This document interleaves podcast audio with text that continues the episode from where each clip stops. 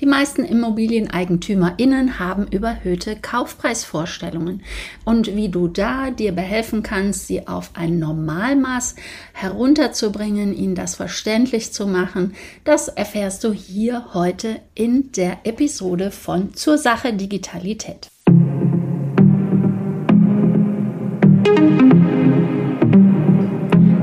Meisten ImmobilieneigentümerInnen haben überhöhte Kaufpreisvorstellungen. Sie hören sich ein bisschen um, was denn so an Kaufpreisen erzielt wurde in ihrer Umgebung. Und natürlich ist ihr Haus immer das Schönste und das Beste.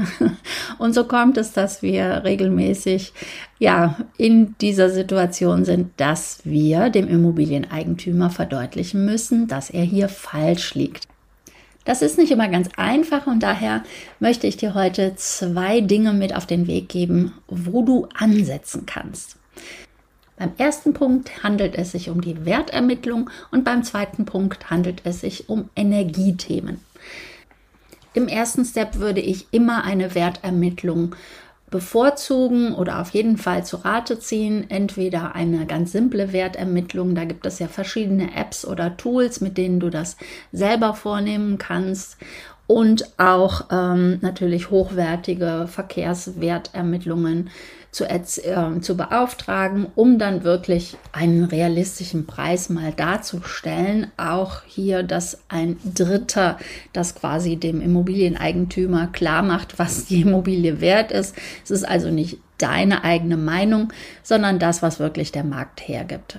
Ähm, also einfach zu sagen, ja, wir akzeptieren den Kaufpreis nur, um den Maklerauftrag zu bekommen, das ist wirklich keine sinnvolle Strategie, weil du hast dann ganz viele Aufträge, aber du hast nur Ladenhüter, du hast wahnsinnig viel zu tun, viele Besichtigungen, viele Verhandlungen, viele ähm, Bilder, die du machst, Exposés und das ist ja nicht mal gerade eben alles gemacht.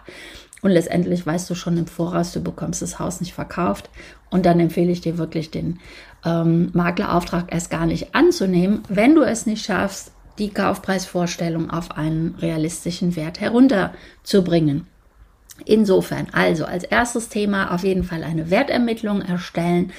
Denn es ist ja meistens auch so, dass so dieser altersbedingte Preisabzug überhaupt nicht im Gedanken der Immobilieneigentümer ist und sie denen gar nicht so wirklich bewusst ist, dass sie ja nur minimals renoviert haben und dass die Immobilie wirklich nicht auf einem Top-Zustand ist. Also ich rede jetzt nicht hier von der ähm, 1A-Lage, Super Villa in den 1A-Lagen halt, also in den Großstädten, sondern von ganz normalen Immobilien, ähm, die wir eher im Verkaufs, ähm, in, im Verkauf haben als diese super Top-Immobilien. So, das als erstes. Mit diesem ersten Thema hast du dann auch schon den Immobilieneigentümer darauf sensibilisiert, dass da noch ein großes Thema vorhanden ist, nämlich das Thema der Energie.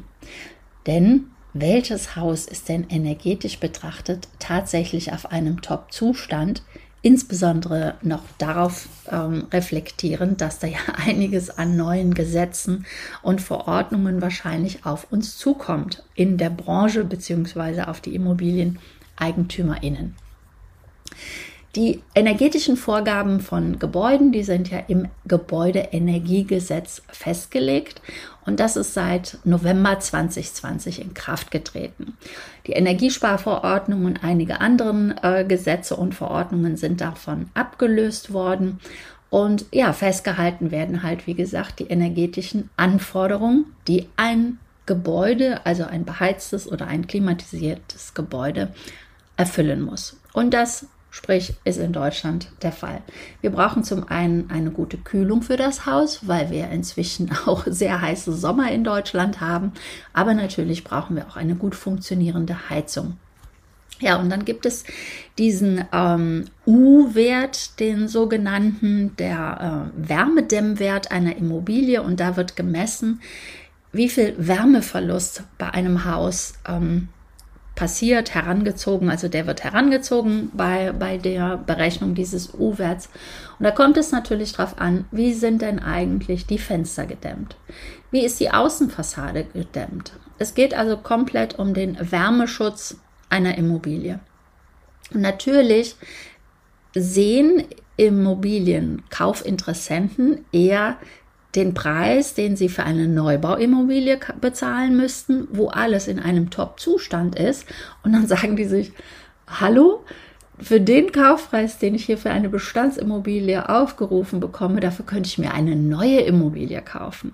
Und dabei ist es ganz egal, ob jetzt ein unbebautes Grundstück um die Ecke vorhanden ist oder nicht.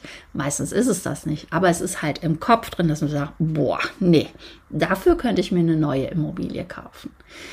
Ähm, es gilt also für uns als ImmobilienmaklerInnen, dieses Vermitteln auch wirklich ähm, umzusetzen. Also wir sind mal wieder Vermittler zwischen Käufer und Verkäufer und hier klar zu machen ähm, für den Immobilieneigentümer, wie der Immobilienkäufer denkt. Also, dass er sich tatsächlich in die Perspektive der Kauf Kaufinteressenten versetzen kann.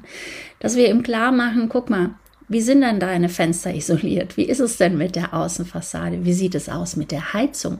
Langfristig betrachtet ist ja eine Heizung, ähm, also mit Wärmepumpen, langfristig äh, wesentlich günstiger als jede herkömmliche aktuelle Heizung.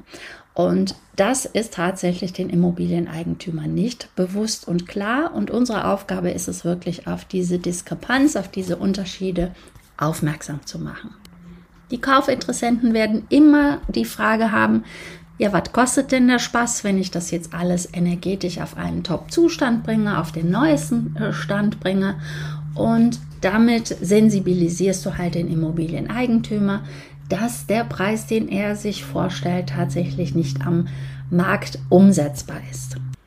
Wie gesagt, es geht hier nicht um die 1A-Immobilien, wo wirklich noch eine hohe Nachfrage zu besteht, äh, in den Großstädten, womöglich noch Eigentumswohnungen die eine Terrasse haben und was weiß ich nicht alles noch. Es geht um die Immobilien, die wir halt äh, normalerweise in der Beauftragung haben. Und hier hast du zwei Themen, wo du mit dem Immobilieneigentümer die, den Kaufpreis auf ein realistisches Maß bringen kannst, indem du erstens eine Wertermittlung erstellst und zweitens das Energiethema ansprichst. Das ist mein Tipp für dich für heute. Und ja, insofern wünsche ich dir Maklerverträge mit Immobilien, die einen realistischen Kaufpreis haben und freue mich auf deine Kommentare bzw. Hinweise, welche Themen du noch ansprichst, wenn du eine Kaufpreisreduzierung dem Immobilieneigentümer verdeutlichen möchtest. Und wenn du regelmäßig Tipps für die Immobilienbranche haben möchtest, dann abonniere diesen Podcast. Trage dich auch gerne in den Newsletter von zur Sache Digitalität, also in die Digitalität Community ein. Es geht um Marketingwissen, Prozesse und Tools in der Immobilienbranche und bewerte auch gerne diesen Podcast. Er hat gerade seinen einjährigen Geburtstag und ich freue mich über entsprechende Sternchen.